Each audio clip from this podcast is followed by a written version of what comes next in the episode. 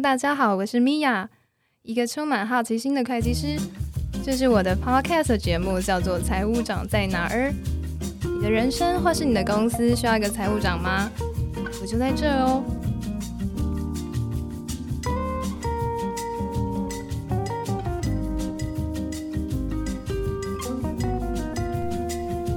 Hello，大家好，好久不见。Sorry，Sorry，这个第三集真的是难产的太久了，因为前几个月遇到会计师事务所的大忙季实在太忙，然后我犹豫在想，说我应该用什么方式来讲这一集的主题呢？想着想着，加上又逃避一下，诶，怎么突然就十月了？大家有发现最近有好多比特币正向报道的新闻了吗？比特币的价格我刚刚看了一下。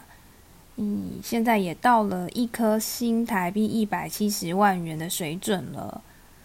像《自由时报》啊，就报道了特斯拉在今年二月买进的比特币，已经帮特斯拉赚进了新台币两百八十亿元的未实现损益。聚亨网也报道了比特币期货的 ETF 即将在美国推出。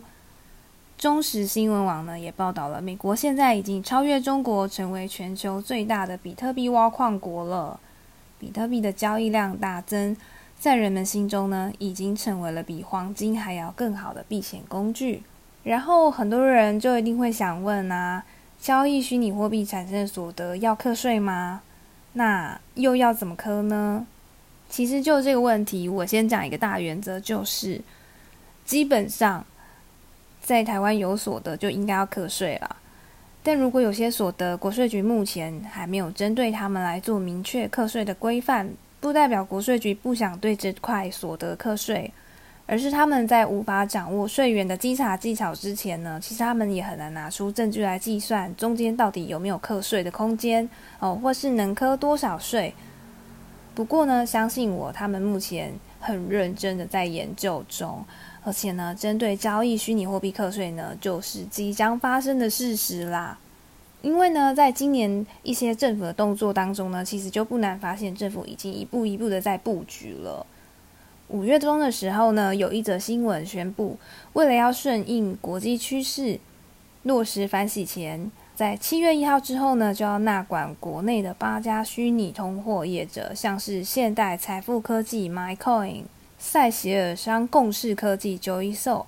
王牌交易所 S 等八家业者，将要逐步推动交易实名制 KYC 以及 AML。呃，这个新闻非常的重要，因为呢，台湾现在虽然有规范了虚拟的课税制度啊，但是因为这些交易平台都还没有全面施行实名制。所以呢，除非这个平台他们自行查核，或是主管机关发函要求获取资料，否则在现有的环境之下呢，国税局其实很难完全掌握虚拟通货交易所得的情况。呃，这个新闻宣布之后呢，其实我也有感受到，因为呢，就是我我在用呃 MyCoin 或者是 S 的时候呢，也有发现他们针对我所提供的资料，更要求又在进一步的验证，我才能够继续的进行交易。所以呢。像是这些呃虚拟通货业者呢，依法呢确认客户身份、记录保存等等这一些的要求之下呢，到时候呃如果实名制全数推行了，诶就不一样喽，因为表示交易平台将比照一般银行金融商品提供资料清册，这个时候呢国税局就可以依此来计算价差所得来课税了，跑都跑不掉的。所以呢，大家要有心理准备啊。那这边来做一个小结好了，结论就是：对，如果在台湾的交易所买卖虚拟货币有赚钱的话，就是要课税，只是现在还没有课而已。但是课税的日子很快就会来啦。那如果要课税的话，又会怎么课呢？目前呢，我们的央行认定这些虚拟货币都是属于高投机性的虚拟商品，所以呢，如果税局在可以清楚的知道买卖成本与价差之下呢，就会直接按计算出来的所得来课税。而交易虚拟货币产生的交易所得呢，是属于财产交易所得的部分哦，跟买卖房子一样，必须要纳入个人综合所得税申报。如果有交易损失的话呢，依照所得税法规定。检具相关佐证文件，经税局认可，就可以在不超过当年度申报的财产交易所得的范围内做扣除。如果当年度没有财产交易所得可以扣除的话呢，或者是扣除不足者，在之后的三年内呢，都可以再从其他有申报财产交易所得的状况中扣除。计算之后呢，再依照综合所得金额适用的综合所得税率，现在是五 percent 到四十 percent 来计算应纳税额。举例来说呢，如果一个人他买卖比特币收到的金额是两百零五万元，成本费用是五万元，那价差两百万元的部分呢，就必须要计为财产交易所得。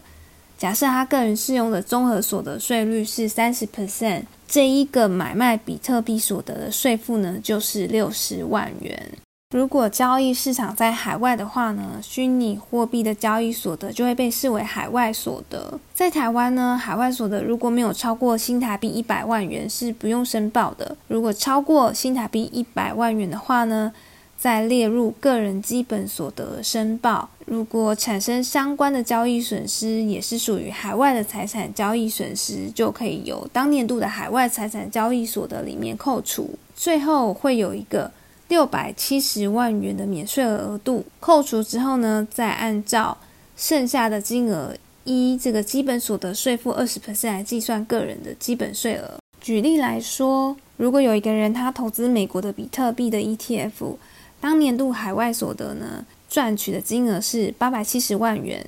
假设在台湾他没有其他的所得，也没有其他基本税负的项目的话，这个八百七十万元就可以去减掉六百七十万元的免税额，用剩下的两百万元来计税。这时候呢，基本税负的税率是二十 percent，所以两百万元乘以二十 percent，这个基本税负就会是四十万元。哦天哪，这段真的很像绕口令诶。不晓得大家有没有听懂呢？没关系啦，如果你们没有听懂的话，再私下问我好了。很多人还会有一个问题，就是啊，如果国税局确定要课税了，那会往前查吗？这个的话，国税局的核课期间如果没有蓄意逃漏税捐的话，追溯期是五年哦。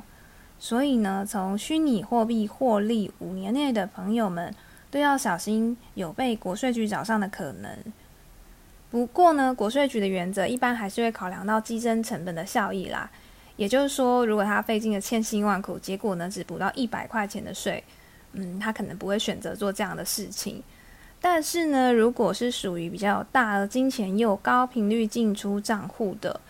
这样子被调查的几率可能就会比较高哦。可能又有人要问了，什么叫做属于有大额金钱又高频率进出账户呢？那这个问题，今年八月的时候呢，财政部有针对国税局依法利用跨域资料库或大数据进行课税资料收集的标准进行答复哦。在这个答复里面有清楚的讲到，国税局并不会就他们所收到的金流资料全面查核，会先将收集的资料跟申报资料比对分析，如果有异常比率偏高，而且呢涉嫌逃漏税的话，才会开始进行调查。这么一来呢，也符合课税所需的必要性、比例原则以及个人资料保护法的规定。在这一个新闻稿里面呢，也有很明确的讲到什么是大额金钱以及高频认定的门槛，那就是全年存入的金额累计达新台币两百四十万元，且期间呢有三个单月存入的笔数达两百笔，这就可以让大家心里有一个参考的底，关于什么叫做大额金钱以及高频率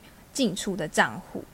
结论的话呢，我觉得如果是属于 B B 交易或是拿去换东西、买东西花掉的，因为没有直接可以对应到的实现的金流，国税局稽查可能会非常的困难，或是说实现金流在海外的话呢，一来税局很难叫海外的交易所提供金流，二来海外呢有六百七十万的免税额可以运用，所以大家可以好好想想。怎么样呢？可以在合法的范围内呢，针对自己的虚拟货币交易，有可以先预先做一个节税的规划。好，那今天的节目就到这边。如果喜欢我的节目，记得要定期收听哦。想要听哪方面的资讯，也可以再留言给我，也可以追踪我们在 FB 的粉丝专业米娅财务长在哪儿。那么我们就下一集再会喽。